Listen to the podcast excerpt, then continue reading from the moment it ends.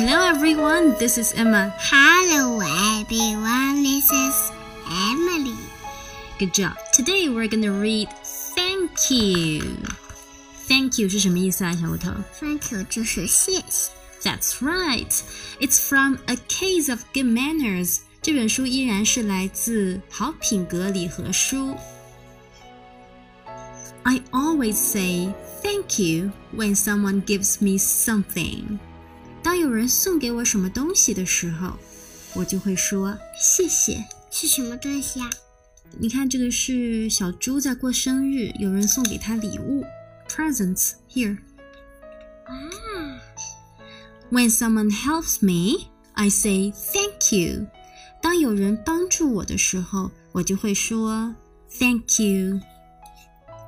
I always remember to say thank you when someone does something kind for me.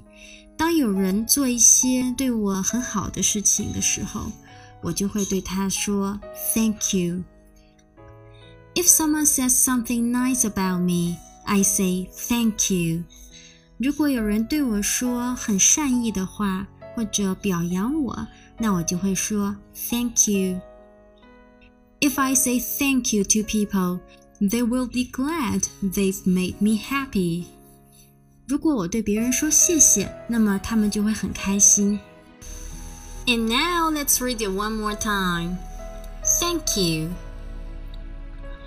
I always say thank you when someone gives me something.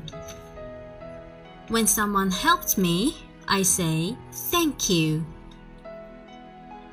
I always remember to say thank you when someone does something kind for me. If someone says something nice about me, I say thank you. If I say thank you to people, they will be glad they've made me happy. Thanks for listening. 那我看，拜拜。